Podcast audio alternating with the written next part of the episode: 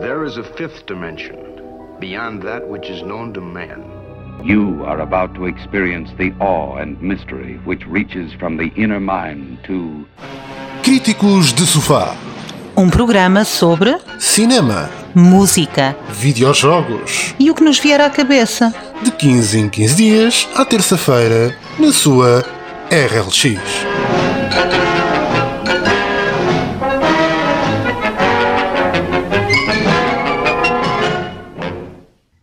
Ora, sejam bem-vindos a mais um Críticos de Sofá. Como sempre, cá estou eu, Sérgio. E eu, Alexa? E hoje vamos falar então dos nossos vilões, mas desta feita do cinema.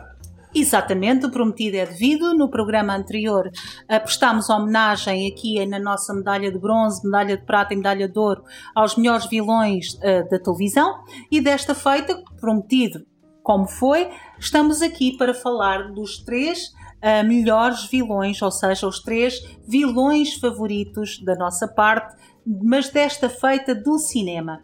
Ainda vamos ter mais uma categoria eh, sobre vilões que iremos para o próximo programa, mas revelaremos mais daqui a pouco. Como é que, como é que queres começar? Queres começar tu ou queres que eu comece?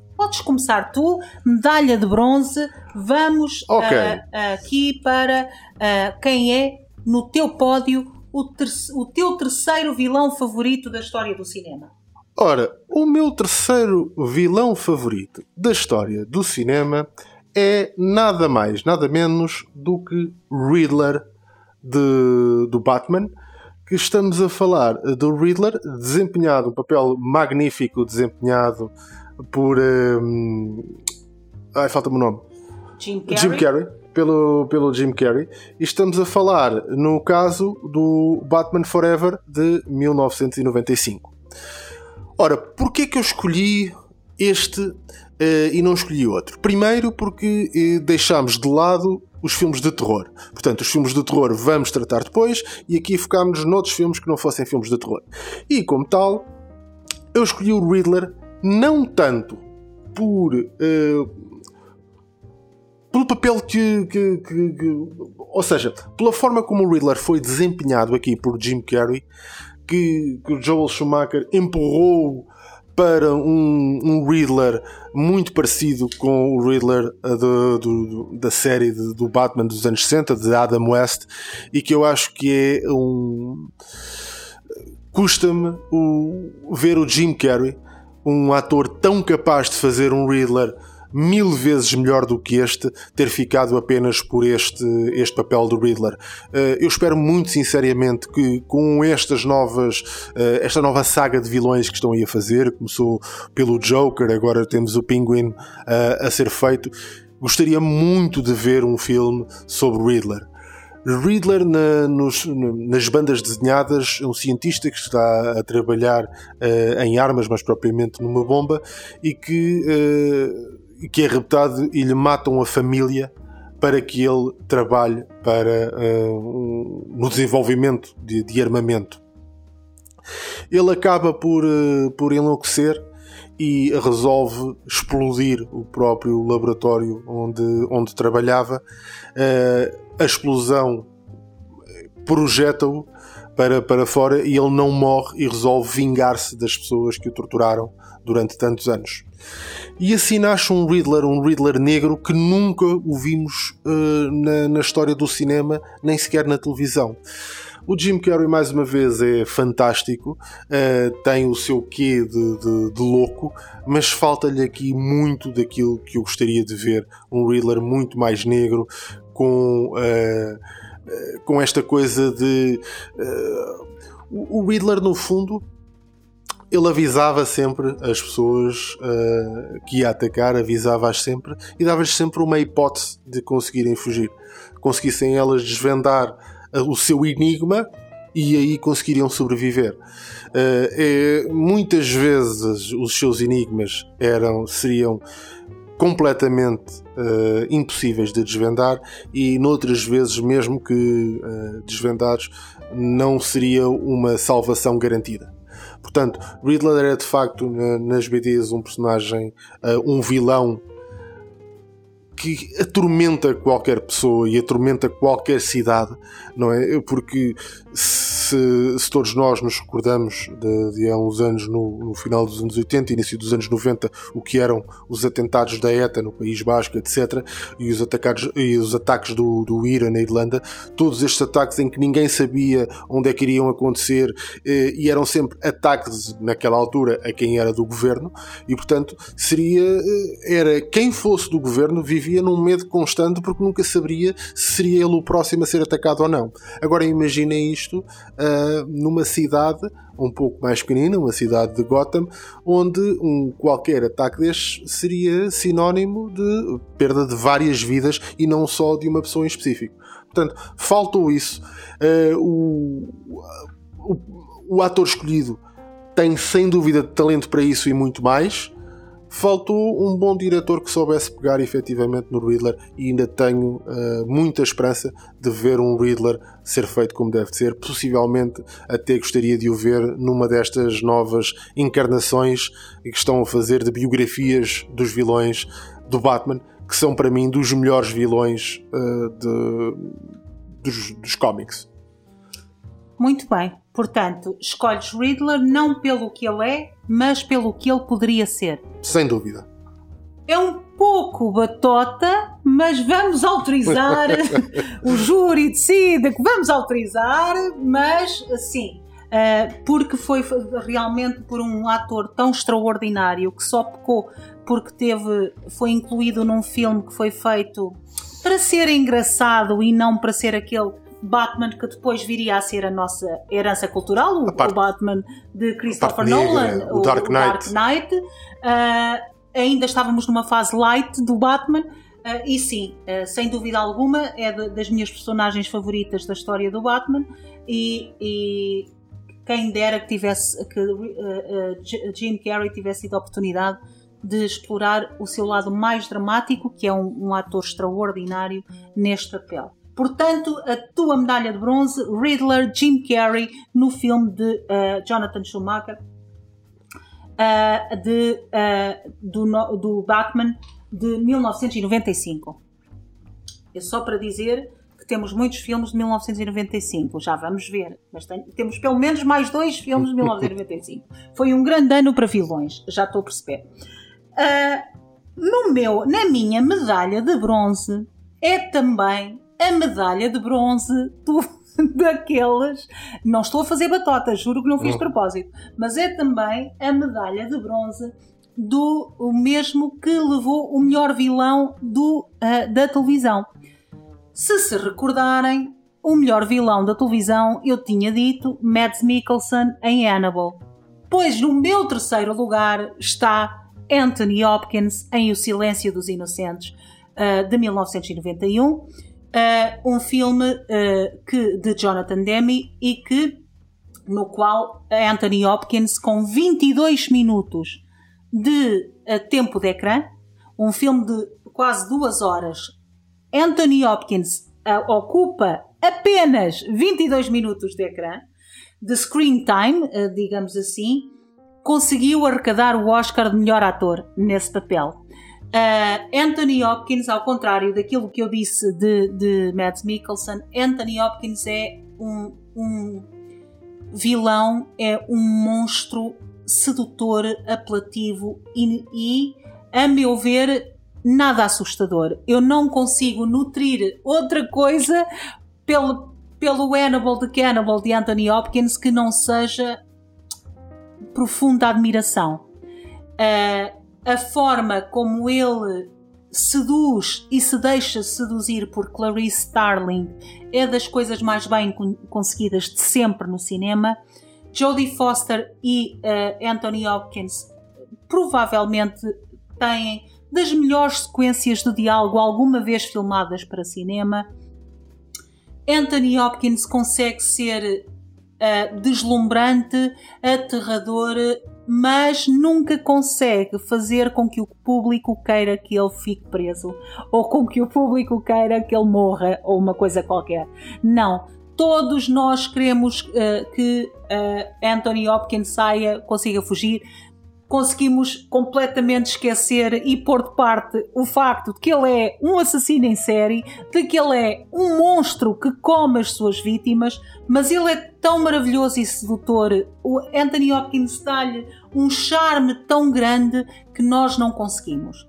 Não conseguimos mesmo pensar nele como um homicida que nós queremos preso para sempre. Uh, esta, uh, uh, apenas para dar aqui um detalhe, só vá, um fun fact. Silêncio dos Inocentes, juntamente com Voando sobre o Ninho de Cucos, são os dois únicos filmes do cinema que ganharam os cinco Oscars principais do cinema. Quais são os cinco Oscars principais? Melhor ator, melhor atriz, melhor realizador, melhor argumento adaptado e melhor filme. Estes são aqueles que são considerados os cinco principais Oscars da Academia apenas dois filmes os conseguiram, foi O Silêncio dos Inocentes e Voando sobre o Ninho de Cucos de Milos Forman. Uh, extraordinário trabalho de Anthony Hopkins, merecido do meu uh, uh, lugar no pódio. Lamento apenas como medalha de bronze, porque tenho outros dois que são medalha de ouro, medalha de prata e medalha de ouro. E passamos de, de um vilão sedutor para um vilão herói, digamos assim, do seu próprio filme e da sua própria aventura. Aqui estamos a falar de Alex Delarge, uh, do filme Laranja Mecânica de 1971, do magnífico gênio Stanley Kubrick, um livro, uma adaptação do livro de Anthony Burgess e interpretado magistralmente por Malcolm McDowell. Um, e o que dizer sobre este Alex Delardes? Eu vou, vou dizer exatamente aquilo que, que, foi o meu primeiro pensamento quando estávamos a falar em vilões. É, eu não consigo olhar para Alex e imaginá-lo como um vilão. Na maioria dos casos, quando se imagina um vilão, imagina-se sempre alguém que faz o mal com o intuito, com um propósito qualquer, seja ele o propósito de se vingar de, de alguém, da humanidade, eh, de, de, querer controlar algo. Portanto, e aqui não.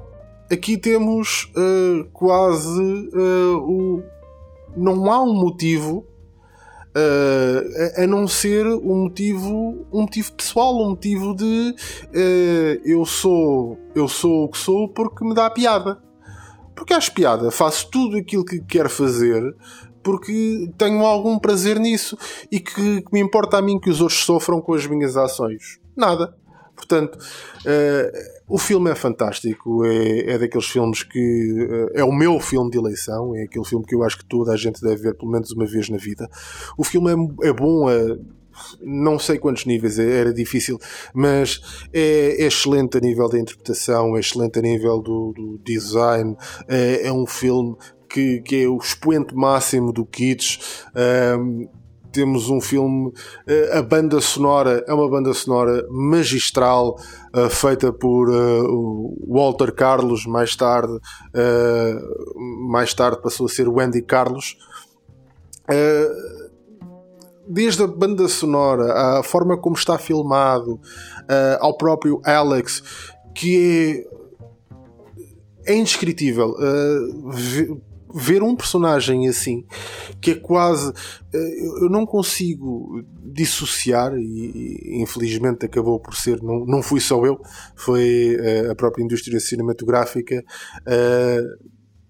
fez com que este personagem ficasse colado de tal forma a Malcolm McDowell, que uh, a seguir a isto, Malcolm McDowell praticamente deixou de existir no cinema, uh, deixou de ter a relevância que teve depois deste papel.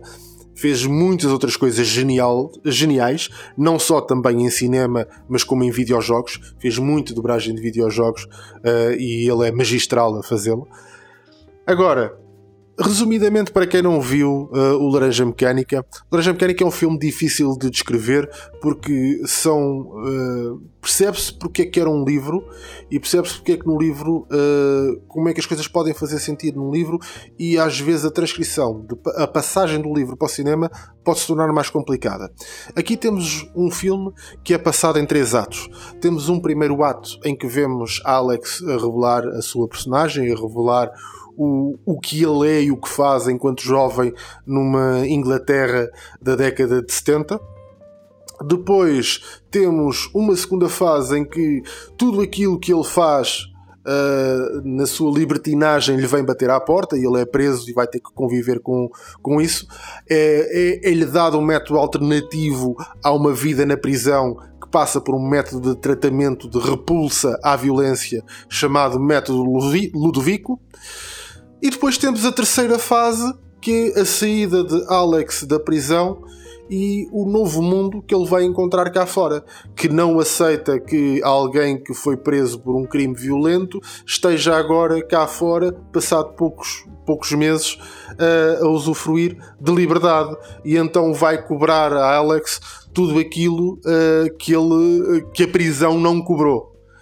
E, e é, é, exatamente nesta viagem em que nós acompanhamos uh, Alex e todos os personagens à volta dele, sempre sobre os olhos dele, que, é, que está extremamente bem construída e que eu aconselho a todos e que ele consegue ser de uma violência uh, atroz e, e, no momento a seguir uh, estamos a esboçar um sorriso por alguma coisa parva que ele faz, alguma, alguma qualquer piada.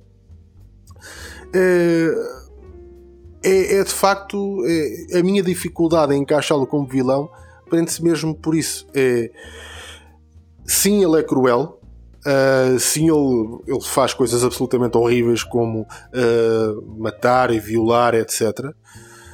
Mas não tem nenhum propósito. E quando não há nenhum propósito, isto no nosso cérebro é, dá assim um bocado um, um nó de não sabermos bem como reagir a isto. É só um gajo mau ou é um vilão? E, e fica então aqui uh, acaba-se por, por, por ter que perceber que não, ele é efetivamente um vilão e um vilão da pior espécie. Que se há um vilão que tem um propósito, pior do que ter um propósito, por muito errado que ele seja, é não ter propósito nenhum e ser só caos e querer só destruir e querer só fazer aquilo que lhe dá na real gana. Portanto, Fica então como o meu número 2, Alex Delardes, de Clockwork Orange, de Laranja Mecânica, este grande filme de, de, Stanley Kubrick, e que mais uma vez, se ninguém, se alguém ainda não tiver visto, por favor, vão ver que vale a pena. Uh, ainda por cima, porque seria um filme que seria impossível fazer em 2022. E impossível. Foi, e foi uh, possível fazê-lo em 1971. E isto deveria nos pôr a refletir que tipo de sociedade uh, tão ausente de liberdade estamos a construir que uma das maiores obras do cinema, uh, de um dos maiores realizadores que alguma vez pisou o nosso planeta, não poderia ser feito. Isto é trágico. Laranja Mecânica é um dos melhores filmes de sempre uh, e Alex Delarge, provavelmente uma das personagens mais icónicas do cinema. Uh, concordo 100% com a tua escolha de, de, de medalha de, de prata. Então, a minha medalha de prata, saltamos para que ano? Ah, 1995, que eu tinha dito. Uh, saltamos para 1995 e Um ano próspero em um, vilões. Um ano que saltaram vilões aqui. Uh, 1995 foi uh, o ano de, de, um dos meus filmes favoritos. um dos meus top 5 de filmes favoritos que fui ver três vezes ao cinema. Sim, fui ver uma sexta, um sábado e um domingo no mesmo fim de semana. Sim, três vezes ao cinema e estamos a falar de Seven, Sete Pecados Mortais, um filme de 1995, como já tinha dito, de um dos maiores realizadores contemporâneos que existem, David Fincher. Era o seu segundo filme Uh, David Fincher, que começou a sua carreira com Alien 3, é melhor não falarmos nisso. Uh, ele, ele, próprio diz que não reconhece Alien 3 como um filme seu, ele detestou a experiência de fazer Alien 3 e, e recusa quase uh, falar dele na sua cinematografia. Portanto, ele considera Seven efetivamente como o seu primeiro filme. E nada e, como fazer logo o pico que, ao segundo filme. E que estreia! E que estreia! Uh, numa altura que nós estávamos a viver, isto em Hollywood vive-se uh, digamos, fases, não é? Claro. Andamos na fase de, de ca- catastrophic movies, como o Tornado, o Twister, o, o Vulcão, o não sei quem. O Deep Impact, não sei Isto, andamos nisto, como no início dos anos 90, que começou claramente uma febre liderada pelo Silêncio dos Inocentes em 1991. O Silêncio dos Inocentes legitimou, ah, consagrou, porque ganhou os cinco Oscars principais, consagrou os- o suspense e o terror como uma, uma categoria legítima dos Oscars. Até aí eram filmes como comédias, vistos como secundários, vistos como quase é uma vergonha fazer esse tipo de filmes, não é bem cinema passou-se a ver como cinema a sério com Silêncios dos Inocentes e tem todo o mérito, mas para mim, e desculpem-me os, os puristas, ah, para mim o Seven, Sete Pecados Mortais, é um filme superior em todas as áreas. E sim, eu arriscaria a dizer, e digo mesmo, no vilão. John Doe ah, é, o mi- é a minha medalha de prata ah, para os melhores vilões de sempre da história do cinema. Não, é que nem sequer a palavra magistralmente representado por Kevin Spacey não lhe faz justiça. Ah, John Doe é a personagem que executa, para quem nunca viu o filme, Sete Pecados Mortais, é, é sobre isto mesmo. Um assassino que anda a reproduzir os sete pecados mortais de luxúria, gula, ira, ganância, ah, ah, soberba, preguiça. Isto, mas esque- esqueço-me sempre do, Avareza? e avareza, exatamente, ah, ah, ele anda a assassinar pessoas, cidadãos, que cada um represente um de- destes sete pecados mortais. Para quê? Para enviar a mensagem ao mundo de que o mundo tem que se punir dos pecados mortais que constantemente ah, comete sem sem qualquer tipo de consequência. Aos olhos de John Doe, aos olhos de, eh, eh, deste assassino, o mundo está moralmente perdido e é preciso uma mensagem suficientemente forte para acordar o mundo e trazê-lo de volta para o caminho dos valores e do bem, segundo ele. E para isto, a mensagem mais forte que ele poderia fazer é então representar os sete pecados mortais celebrados através da obra de Tomás de Aquino ah, e também de, de Dante, os sete pecados mortais dos, sete, dos nove ciclos de Dante e de ah, Tomás de Aquino, e ele baseia-se nessas obras que são referidas no filme para então levar a cabo os seus crimes. Este filme está, ah, foi a primeira vez que eu vi Brad Pitt aos olhos, com os olhos de um ator. Quero eu dizer que para mim Brad Pitt até aqui ah, tinha sido era Uma apenas- carinha laroca. era mesmo um rapaz bonito. Não era mais do que isso na minha opinião. Ah, nunca foi mais do que isso. Seven e Fight, Fight Club que ah, são ambos filmes de David Fincher ambos, ambos um logo a seguir ao outro que trabalharam juntos às mãos de David Fincher nunca Brad Pitt atingiu uma qualidade como ator como atingiu principalmente em Fight Club que isso será um tema para outro programa. Mas aqui o palco é de Kevin Spacey. Kevin Spacey, tal como Anthony Hopkins, aparece menos de 20 minutos no filme. Aparece apenas na sequência final, que eu considero, como tu sabes, a melhor sequência final de sempre da história do cinema. A partir do momento que Kevin Spacey se entrega na esquadra de polícia e diz: "Ah, Tenente, é de mim que estão à procura, e tem a camisa cheia de sangue e entrega-se com a maior calma do mundo na esquadra de polícia, entrega-se exatamente à hora que planeou. Ah, no momento em que planeou, eu estou a falar disto e estou-me a arrepiar toda, e que ainda tem, ah, diz aos tenente, ao tenente, aos dois, ah, que espetacularmente representado por Morgan Freeman e por Brad Pitt, a partir desse momento que ele entra e toda a sequência que ele diz que os vai levar até aos dois últimos corpos é das melhores, é para mim a minha sequência final favorita de sempre da história do cinema.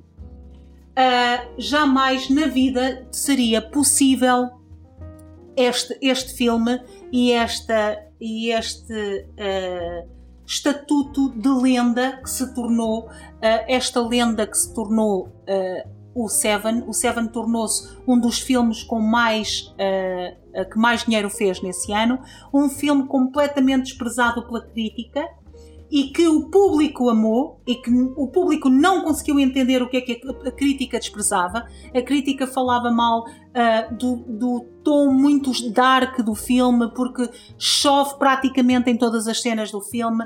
É um filme muito sem esperança, uh, tudo no filme é negativo, é muito, muito, muito down, é uma realidade muito cruel da humanidade. Mas uh, foi isto que David Fincher quis aqui um, um, mais um fun fact. Já trouxe há pouco um fun fact de, do meu, uh, do meu, da minha medalha de bronze, um fun fact da minha medalha de prata. Uh, o estúdio queria que David Fincher mudasse o final do filme. E atenção, spoilers aqui. O filme acaba com Brad Pitt em desespero a matar Kevin Spacey, porque Kevin Spacey lhe revela que matou a mulher do Brad Pitt. Brad Pitt, em desespero, dispara e mata, e no final, a última imagem do filme é uh, Brad Pitt a dizer uh, a ir preso e o Morgan Freeman a dizer que já não se vai reformar, que vai ficar por ali e a citar uma grande frase de que uh, o mundo é um lugar horrível, mas merece que se lutem por ele. O mundo, aliás, o mundo é um lugar maravilhoso, mas merece que se lute por ele. E ele diz: Eu concordo com a segunda parte. E acaba assim o filme, numa nota que é preciso ver muito um raio de luz de esperança neste filme. O estúdio queria que mudasse eh, o final, porque dizia que era demasiado mau e negativo e trágico, e tanto o Brad Pitt como Morgan Freeman disseram aos produtores do estúdio que sairiam e abandonavam o projeto a meio se o filme fosse alterado no final, porque segundo eles só fazia sentido aquela história acabar assim. E aqui kudos, como se costuma dizer a Brad Pitt e a Morgan Freeman, por lutarem pela arte como ela deve ser feita, com os olhos do Criador, sem interferência de, de magnatas e pessoas com, com, o dinheiro que não entendem nada de arte. Estão ali para financiar e calar a boca, desculpem. Uh, e não estão para se meter na obra do Criador, estão lá para meter o dinheiro e colher os frutos. Mais nada. Uh, uh, Kevin Spacey, os meus parabéns. Teve os melhores minutos finais da história do cinema. O nível de acting desta pessoa nesta cena é para lá de bom. E agora a medalha de ouro. E agora vamos à primeira medalha de ouro. Ora, a primeira medalha de ouro, que é a minha medalha de ouro, já que falámos em vilões que fazem coisas sem qualquer. Já que eu falei de um vilão que faz coisas sem qualquer propósito, sem haver por trás um motivo, ora, este é o expoente máximo desse mesmo vilão. Ora, estou a falar de nada mais, nada menos do que o Joker de Heath Ledger, mais propriamente o Joker de Dark Knight, o filme de Christopher Nolan de 2008. Um filme que não é de 1995. Que não é de 1995. Portanto, este filme apresenta então uh, o início da fase negra do, do, Batman, que quem segue o Batman nas, uh, nos cómics já, já estava mais do que consciente desta faceta negra uh, de Batman. Aqui é a primeira vez que nos é apresentada a verdadeira faceta negra uh, do Batman. Do Tim Burton já havia qualquer coisa ali a indiciar, mas ainda uh, mas era mais na tonalidade e menos, digamos assim, na história e menos nos, nos próprios vilões. Aqui uh, temos um, um Joker que é um autêntico um autêntico luxo. É difícil uh, descrever qual dos Jokers eu gosto mais. Eu sempre gostei da personagem de Joker, desde do Joker de Romero, do Batman de Adam West, que pintava a cara de branco e deixava o bigode e ficava com o bigode pintado de branco também, até uh, a Joaquim Phoenix, que faz um Joker absolutamente fantástico, uma versão completamente diferente e, e, todas estas versões são diferentes. A versão do Romero é diferente do Jack Nicholson, que é diferente do Heath Ledger, que é diferente uh, do Joaquin Phoenix, que é diferente do outro senhor que não me lembro o nome, mas ainda bem porque ele fez um Joker péssimo, dos piores. Portanto, Jared Leto. Uh, exato. E então um, aqui temos uh, um dos Jokers que não há como não apreciar. Este é o Joker que quer ver tudo arder, que quer o caos e que, mais do que isso, vai mostrar a toda a gente que uh, um vilão uh, só o é, ou melhor, o homem é o homem e as suas circunstâncias. E, como tal, qualquer herói, dadas as circunstâncias, pode ser um vilão, e qualquer vilão, dadas as circunstâncias, pode ser um herói. Portanto, mais uma vez, o homem é o homem e as suas circunstâncias, e é isto que este Joker nos faz. Magistralmente interpretado por Heath Ledger, temos momentos no filme absolutamente onde se, se notam os traços da genialidade deste ator com uh, ad-libs como nunca se viram, coisas absolutamente fantásticas. Uh, desde a explosão do hospital em que é, ele aciona o comando e os explosivos não obedecem à primeira chamada do comando eh, e ele acaba por voltar a carregar no comando várias vezes até que explodem então os, os, dispositivos que tinham sido colocados pela equipa de pirotecnia e ele assusta-se realmente porque já não estava à espera que aquilo fosse explodir. E portanto acho absolutamente uh, é absolutamente delicioso tudo isto.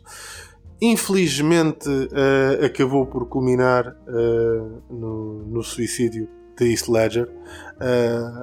A personagem, este personagem de, de Joker é um personagem e não é só não é só este. Eu considero que qualquer personagem de Joker à exceção do Joker de Romero que é um Joker de, de, de um Batman de um silly Batman uh, todas as personagens de um Joker mais sério são personagens que acabam por pesar intelectualmente uh, na, nas pessoas. É, é, necessário estar num determinado estado de espírito para se conseguir interpretar este personagem.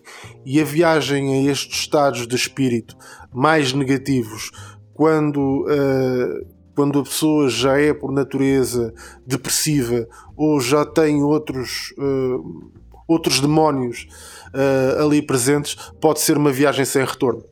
E portanto, é de facto o meu número 1. Um.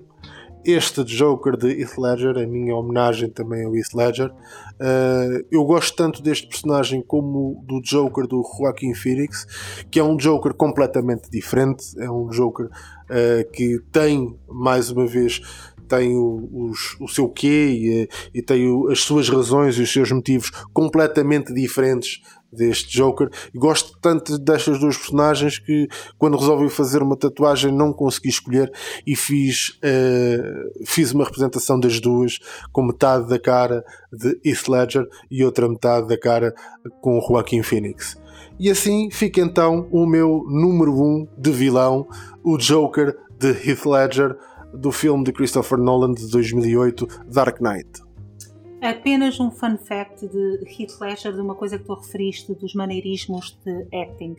Heath Ledger, uh, para que a sua voz soasse da maneira que soou, deixava ficar desidratado durante as filmagens para que a voz parecesse mais seca do que era efetivamente. Uh, isto é de uma entrega à arte enorme. Uh, Outro fun fact é que quando Christopher Nolan revelou a sua escolha, apareceram as primeiras imagens de Heath Ledger a circular na net, eh, já maquilhado como Joker. Eh, Heath Ledger foi cilindrado uh, pela opinião dos fãs que o consideravam uma criança para interpretar uma personagem com o peso do Joker. Foi cilindrado e calou as bocas de toda a gente. Lamentavelmente, Heath Ledger teve o desfecho que nós sabemos, uh, que, que, a sua alma tenha encontrado descanso, uh, mas efetivamente, como tu disseste muito bem, é preciso estar-se bem mentalmente para se interpretar uma personagem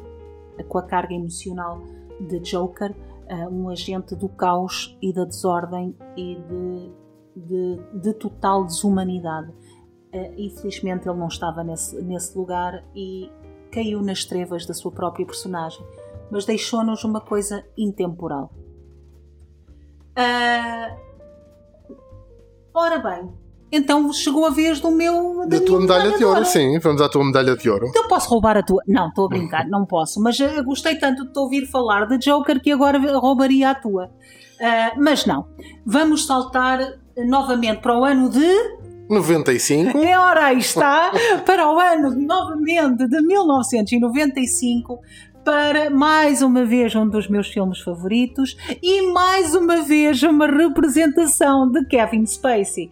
95 não só foi um grande ano para os vilões, já eh, com Riddler, com uh, John Doe no Seven, como também foi um grande ano para Kevin Spacey, que não só ocupa a medalha de prata dos meus vilões favoritos, como ocupa como é possível a medalha de ouro por um filme que protagonizou no mesmo ano e que aí uh, ele já não assumia o papel secundário que assumiu em Seven, mas um papel principal no grande, grande filme de Brian Singer, Os Suspeitos do Costume, The Usual Suspects.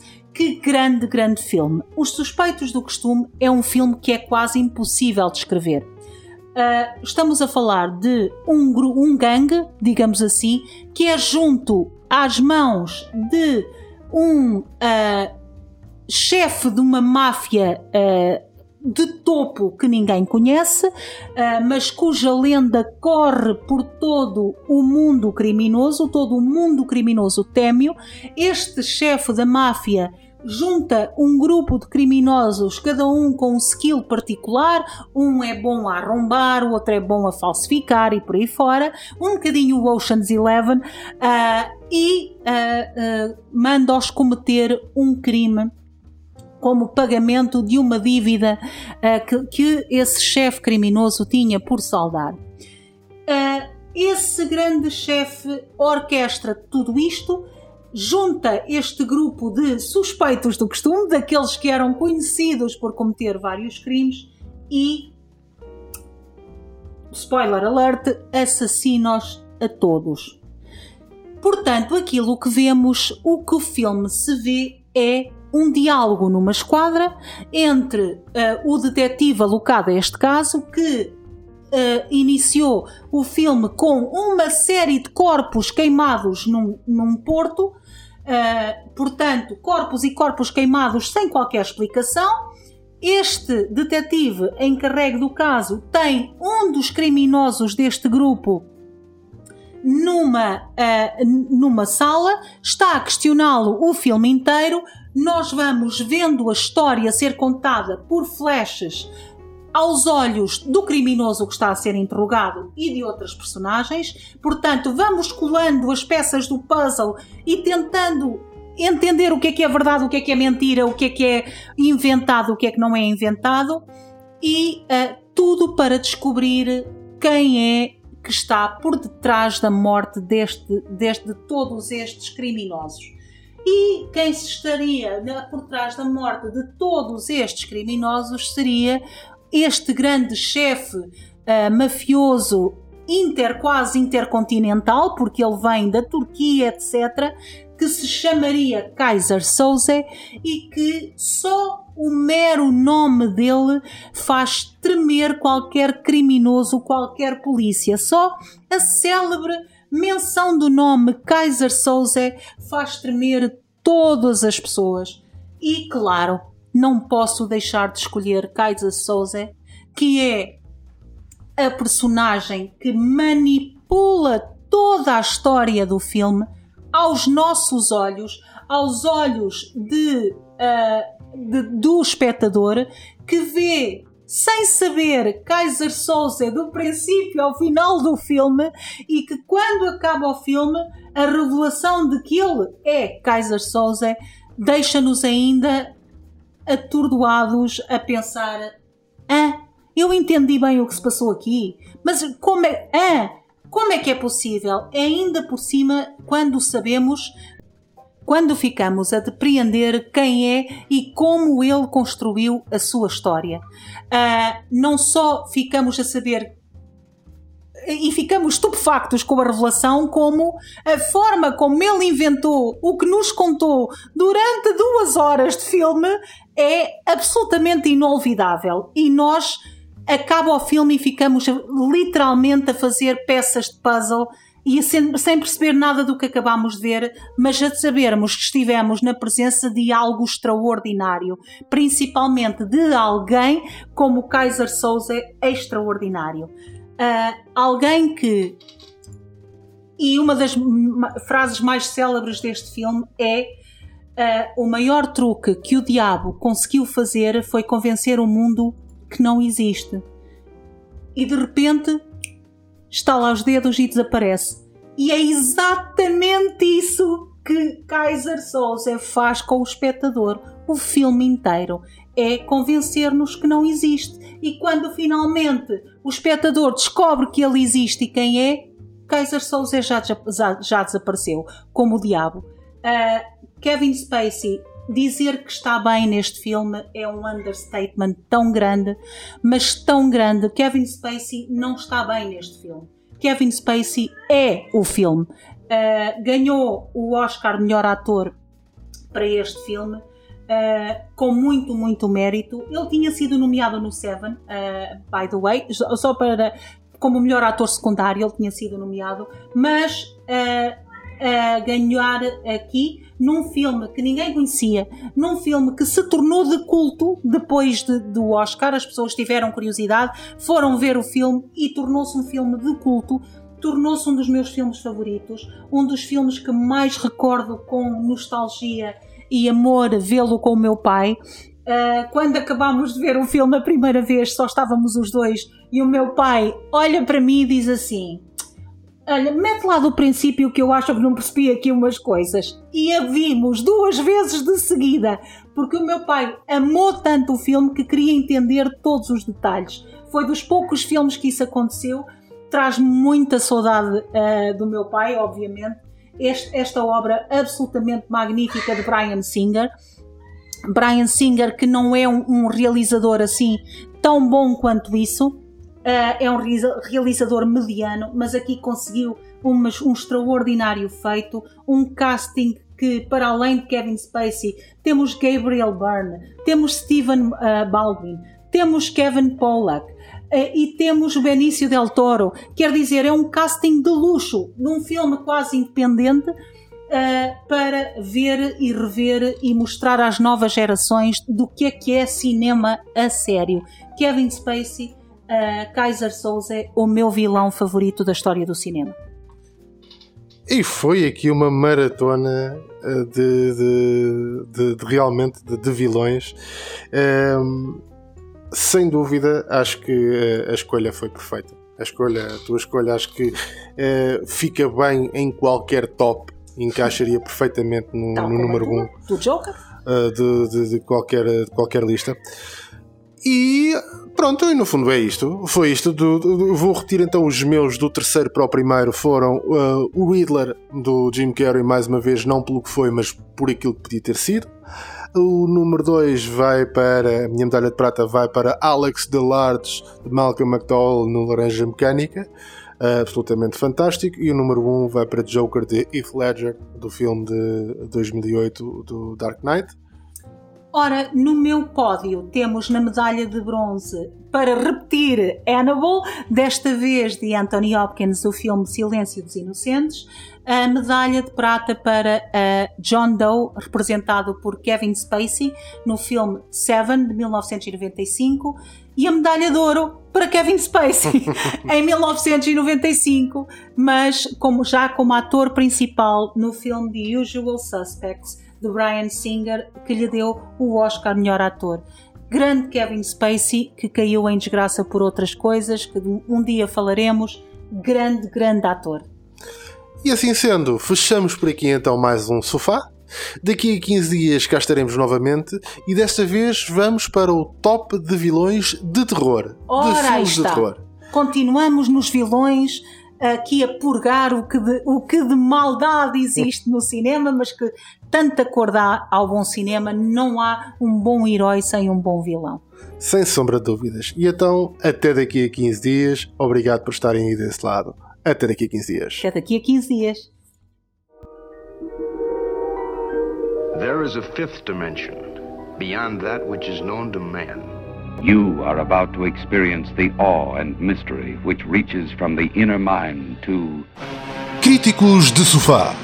Um programa sobre Cinema. música Videojogos. e o que nos vier à cabeça. De 15 em 15 dias, à terça-feira, na sua RLX.